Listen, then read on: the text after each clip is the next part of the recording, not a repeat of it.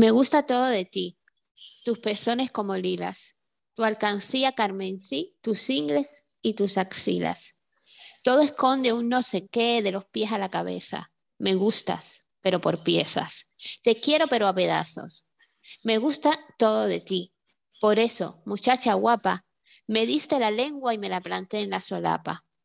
Rescaté tu corazón del cubo de la basura para hacerme un medallón de bisutería pura. Me gusta todo de ti. Eres tan linda por fuera que a retales yo quisiera llevarte puesta de adorno. Me gusta todo de ti, pero tú no. Tú no. Hola, hola, carnes de ceremonia. Bienvenidos al mejor podcast del sistema solar, ese que tenía que haber escuchado vuestros padres, pero como no se puede cambiar el pasado, escúchalo tú. Hola, Isis de Batille. Hola, Ronja de Cirújula. Hola, Carnes. Hola, hola, Carnes. ¿Qué os parece esta joya, esta obra maestra de Serrat? Me gusta todo de ti, pero tú no. O sea, eh, ni Platón, así lo digo. Me parece que Serrat es eh, carne de la buena, chuletón de cuatro De la cara. Pero bueno, es un temazo que queremos traer hoy eh, porque es muy de carnes, ese no cambies nunca, te quiero como eres, o la versión catalana, me gusta todo de ti, mm, que lleva ese subtítulo seguro de pero tú no.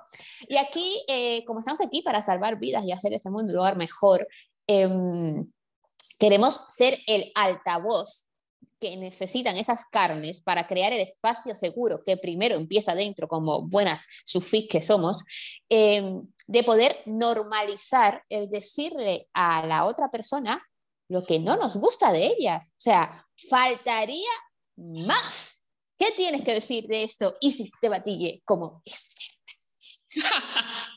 Ay, tú y yo vamos a tener que hablar un día largo y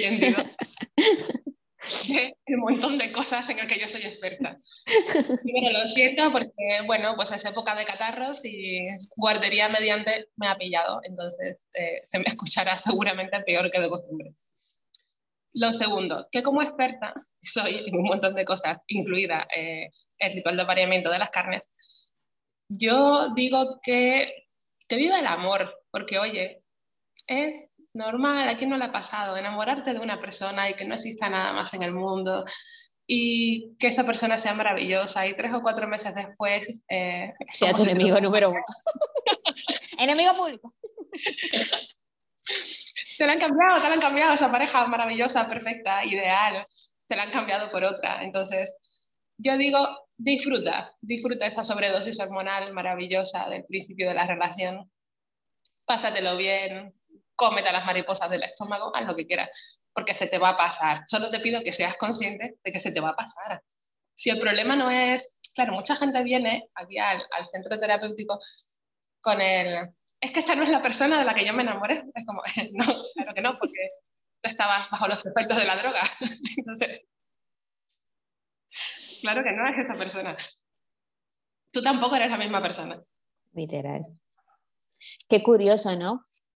Es un temazo. Eh, fíjate que para mí, eh, la persona que dice, esta no es la persona de la que yo me enamoré, ya tiene eh, un, un tramo recorrido muy interesante. A mí lo que me da miedo son las carnes que se sienten sienten que les falta ese espacio seguro donde puedan decir, no me gusta esto de ti, ¿no? Por eso comenzamos con, con este temazo de Serrat, porque realmente las carnes están obligadas, han sido educadas para callar, para aparentar, para decir, em, todo está bien, me gusta como eres, que para mí eso es una enfermedad, ya lo diremos en otro momento, eh, me gusta como eres, no cambies nunca, me gusta todo de ti. Y eso hace tanto daño porque esto va en dos direcciones, mínimo, uno, esa dirección que proyecta la carne y luego la otra dirección es de las personas que saben que existen las carnes, ¿ok? Y están esperando ese, me gusta, ah, oye, hacete, eh, hacete como soy, que te guste todo de mí. ¿Entiendes? Como, em, entonces me parece muy peligroso porque realmente ese espacio seguro mm, no se ve. ¿no? Es, es, muy peligroso. Eh, y como tú bien has dicho, por, por, esas dos partes, ¿no? El, oye, nos tenemos que dar el espacio y la honestidad de que, mm, a ver, es que el mito del amor romántico ha hecho muchísimo daño. Por favor, vamos a enterrar a Disney de una puta vez. Es que eso no es real. Eh, por una parte, toda esa literatura enfocada a eh, emparejarte para siempre y existe tu media naranja y hay una persona en el mundo súper mega ideal para ti y cuando la conozcas van a empezar a salir corazones y estrellitas de todas partes y vais a estar juntos para siempre hasta que la muerte los separe, por supuesto.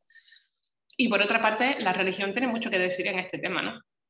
¿Cuántas religiones no tienen eh, estipulado que lo ideal es cásate cuanto antes mejor, reproducete, pero con una sola persona. Y no, tanto por un lado como por otro, eso no es así, nos podemos enamorar infinitas veces a lo largo de nuestra vida. Yo creo más eh, que somos monógamos temporales que monógamos permanentes. Porque claro, cuando tienes ese subidón del principio de la relación, es verdad que no te apetece estar con otra persona que no existe nadie más y eso vamos a dejarlo bien enmarcadito en un proceso hormonal de... Tú tienes una frase que decir sobre esto, seguro. Yo creo que las hormonas las inventó Amancio Ortega. Ay, no me puedo reír, que esto me acatarra. Parece que tengo, no sé, como diría mi abuela, un perro que comió esponja. Pero fíjate, yo, eh, y esta, esta es una parte de este gran temazo de Me gusta todo de ti, muy interesante. Eh, yo creo que hay para todos, ¿vale? Y para todas, y para todos. Em, lo que debemos es poder decir lo que queremos en cada momento. Y esa, esa parálisis y esa depresión y esa, eh, ese marchitarse ocurre cuando realmente tú no eres capaz de poder decirle a una persona, oye, no me gusta esto de ti, y por lo tanto te ves envuelta o envuelto en, una situación de mierda durante muchísimo tiempo. La, monogamia, me encanta tu, concepto de, que somos monóganos temporales, esa palabra es complicadísima, eh, temporales yo también estoy muy a favor de que se le dé una vuelta al concepto de monogamia, porque sí que es verdad que, por ejemplo, tú puedes tener una relación con tu pareja donde se eh, dibujen líneas de fidelidad y de lealtad porque estén los dos de acuerdo como personas conscientes y que se pueda jugar de otra forma, incluyendo a personas de forma eventual o fantasías que, que se queden eh, en la mente ¿sabes? Pero realmente si eso no se expone, claro. Yo creo que la, la infidelidad es como, como viene más bien producida, es mi opinión, no quiere decir que sea una verdad honesta, pero viene más bien producida eh, porque es que es como una olla a presión. Estás todo el rato queriendo negar y amarrar y silbar, que al final explota y la persona ya siente por venganza de existencia la necesidad de aparearse con otro ser humano. Realmente, eh, y ya luego viene una reacción en cadena horripilante cuando realmente se puede evitar por hablar, como siempre. A ver, es que ahí has dado con una clave. Lo importante en todas las relaciones es el consentimiento, el consentimiento informado. Es decir, yo puedo creer a pie juntillas el tema de la mm, monogamia y el emparejate para siempre y el una pareja a lo largo de la vida. Si estás con otra persona que piensa exactamente lo mismo, aquí no hay ningún problema. Claro, y, y, sí, lo que pasa es que la sociedad es muy de canciones. Vamos bailando las congas que estén de moda ahora. Entonces ahora hay una, la, conga se llama poliamor. Entonces ahora todo el mundo tiene que ir al poliamor. antes de ayer se llamaba fidelidad. Todo el mundo a la fidelidad. Entonces al final, tía, haz tu propia conga, ¿sabes? Crea tu propia banda sonora. Y eso se, se resume a que tú puedas poner sobre la mesa lo que te apetece, lo que no, porque a mí me parece súper digno querer estar eh, por tiempo indefinido con una persona y que la mayoría de cosas que te ocurren, te ocurren con esa persona. Ahora bien, que eh, se puede sin que, como dijiste tú, la palabra consentimiento, por favor, que se puede jugar con una serie de cosas, de fantasías, de hechos dentro de esa pareja cuando no atente contra ninguno de los dos, por supuesto, pero basta ya, es que yo ahora, el, bombardeo de que, ojo, yo me manifiesto las veces que haga falta a favor del poliamor porque yo quiero que todo exista, pero al final estar bailando todas las congas te hace te aleja mucho de poder decir quién soy, qué me gusta, o sea, porque realmente la vida es muy larga, pero a la vez hay muy poco tiempo. Entonces, mm, no sé si he hecho algo así como muy abstracto. Pero... No, no, yo creo, yo creo que se entiende bien, o sea, volvemos al, me gusta todo de ti, puede ser durante el par de meses que estés bajo, bajo los efectos del, del soma, ¿no? Eh, esa droga fantástica del mundo feliz. Eh, el tema es que no pasa nada cuando llegue el inevitable momento de que no, perdón, perdón, cuando llegue el inevitable momento de que Este episodio lo patrocina Frenador. el frenador que no tomo porque es el de curarme los catarros con jengibre con limón. Perdona que te he interrumpido. Ay, que le ha dado un ataque de tos. Ahí sí, estamos en un paro. Ya. Entonces, em, con el tema del poliamor, que ahora mismo efectivamente está muy de moda. De hecho, si te fijas, a ver, existir ha existido siempre, porque en el pueblo de mi madre, que según ella ni siquiera es un pueblo, es una aldea, donde había 20 familias, pues ya había una señora poliamorosa en los años 60, fantástica ella. Claro que sí, sí, el otro día lo hablaba eh, con, en relación a, a, a, una poetisa, siempre ha habido, han habido personas en todos los espacios temporales de la evolución que han sido diferentes, que han sido adelantadas, entre muchas comillas, a ese momento. Siempre ha habido personas que han abogado por la normalidad de existir, porque son personas que han entendido que estamos aquí para ser nosotros mismos. Efectivamente. Entonces, bueno, ¿qué pasa? Que en un entorno donde la palabra poliamor ni siquiera existía, pues aquella señora era una puta y era una fresca y era un, pues, lo que fuera. Y todo el mundo lo criticaba y todo el mundo eh, generaba teorías fantásticas en torno a esa relación, empezando por supuesto porque ella le había hecho brujería a los dos. Luego, eh, porque si estás enamorada de dos personas, en el fondo no estás enamorada de ninguna porque hay alguien en esa relación que está cediendo, pero en el fondo la está pasando mal, porque es imposible que tres personas se amen entre sí, o dos a una persona, o una a dos, o lo que sea.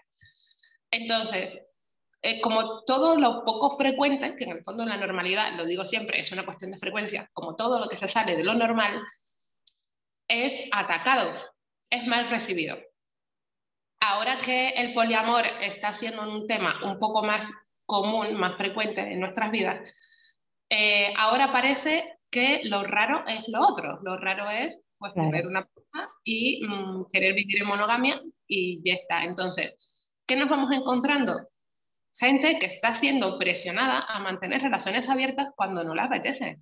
Totalmente. O a, o a invertir un tiempo X cuestionándoselas, investigando cuando no va contigo. O sea, insisto, baila, o sea, crea tu propia conga.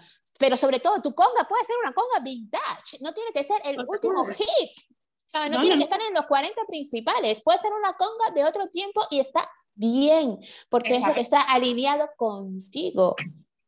Es decir, tú tienes tus valores totalmente respetables, tu manera de ver la vida totalmente respetable y que venga el machirulo de turno a decirte, es que eres una anticuada, es que eres muy cerrada, es que eso no es así, es que yo soy libre, pues hija, dale una patada en el culo, ¿qué quieres que te diga? Pero también incluso amigos, Isis, como es algo que está de moda, ya realmente no tiene que venir ese, esa persona responsable del fin de la especie, que es el hombre blanco heterosexual, sino a veces... Eh, em, amigos porque es un tema que está como en, en, el auge y te van apartando de forma tal que si tú no dices que sí a eso, te ves como fuera de, de, de, de la horizontalidad de las relaciones. Es una cosa súper chunga. Cuando también es como muy curioso, de, en cierta forma, yo siempre con esto del poliamor, siempre he dicho que todos estamos en una relación de poliamor, lo que pasa es que no todos lo sabemos. Entonces, eh, realmente me parece que, que, lo que falta aquí es un poco de, de perspectiva. Mira, antes estabas diciendo algo y volviendo un poquillo hacia atrás, eh, realmente creo que lo honesto en una relación en la que queremos participar sería, te lo pregunto, ¿eh? más bien sería decir, en vez de me gusta todo de ti, con ese subtítulo oculto de pero tú no, más bien decir, quiero que me pase eh, todo contigo, o sea, cuando, cuando digo todo, que se entienda todo lo que cabe en una pareja, no como individuo, sino en una pareja, quiero que me pase todo contigo. Entonces, en ese quiero que me pase todo contigo, hay más espacio para decir quiénes somos, qué queremos, qué nos gusta, qué no, ¿no crees? Total, es que al final volvemos al consentimiento informado. Al final, como decíamos en el capítulo anterior, lo de marketing de ritual de apareamiento. Totalmente, el marketing de principio. Hmm. Claro, el me gusta todo de ti es, es, una de esas campañas totalmente exageradas de la que hablábamos en ese episodio. Por eso decimos que las, tus hormonas las patrocina Mancio Ortega, es que estás poseída y poseído. Totalmente. Eso al final, todo eso que se hace para, para ese ritual de apareamiento del inicio genera unas expectativas que están patrocinadas por Inditex. Es que eso no hay quien lo sostenga. Eso no hay quien lo sostenga, efectivamente. Entonces, carne, el tema es, sé tú misma siempre, que es lo que te decimos por aquí, seas... Mira, tengo una, una de las pacientes que teníamos así ya desde hace bastante más tiempo. Eh, nos decía que con una de sus parejas se había sentido muy mal, entre otras muchas cosas, porque el muchacho tenía lo suyo, eh, porque él le criticaba constantemente que ella fuera católica. Y le decía que básicamente lo de ser religiosa era de, pues, eh, de ser retrasada, porque nadie con dos dedos de frente creería en Dios y que no tenía sentido crítico y que es como, Dios, pues es tu fe, vívela tú como quieras y quien esté contigo no la tiene que compartir, pero la tiene que respetar y no eres ni más ni menos inteligente, ni más ni menos mm, razonable por creer en Dios o no creer. A mí me encanta como las personas te intentan convencer de algo atacándote, ¿ok? ¿Sabes? Cuando realmente el sentido de la persuasión, o sea, el concepto está en que tú le puedas decir a otra persona cómo tú vives las bondades de algo. O sea, yo que me encanta que ese tío, esa persona, ese ser, le estaba, la estaba atacando, acorralándolo, tapándole la, la, la voz, cuando simplemente la, la, contrapropuesta, ¿cuál era? Ninguna. ¿Sabes? No, no, tenía un fundamento, no tenía una narrativa de, de decir, mira, yo como ateo vivo esto, esto y esto, me pasa esto, esto y esto, un gesto noble. Es como la gente que, yo siempre pongo el ejemplo, la gente que dice que tú tienes que vivir tu vida y ser tu mejor versión en lo que están siendo infelices, deprimidos en el sofá, viendo cómo viven otras personas. O sea, eh, por favor, un poco de, de, de, coherencia y sentido común a la hora de emitir un comentario y hacer a otra persona cambiar de opinión de algo. Claro, ¿qué pretendía este chico con el, eh, así tal cual, es que mm, si eres católica es que eres retrasada. Pretendía que mm, ella fuera como él, pretendía validar su propia visión de ver el mundo, de, porque es que los que estamos en, el lado correcto de la religión eh, somos los ateos, y eh, pretendía sentirse bien él, darse a sí mismo la razón a costa de ella. Por una parte, ella que le mando un beso enorme, que sé que está suscrita, te quiere un montón y lo sabes, y me alegro muchísimo del chico súper mega maravilloso con el que sales ahora, aliado Forever. Entonces, em, por una parte eso, de eh, cambia tú, ponte en mi lado, ponte en mi manera de ver las cosas y así volverá a gustarme todo de ti. Pero insisto, es sin, o sea, no es persuasión, es machaque. O sea, yo te puedo decir, Isis, eh, oye, de veras, imagínate que yo te quiera convencer, entre comillas, de que corras, de que salgas a correr. Yo podría hacerlo de dos formas, decirte, ¿por qué no sales a correr? Que eres una estúpida, de verdad, que no te cuidas, que no sales a correr. O decirte, wow, mira, me ha pasado esto, esto y esto desde que salgo a correr y ser constante me ha enseñado esto y mi cuerpo ha cambiado de esta forma y me siento así anímicamente, ¿no? Porque al final eh, lo, lo, otro es machaque sin fundamento. si yo no digo que no tengo...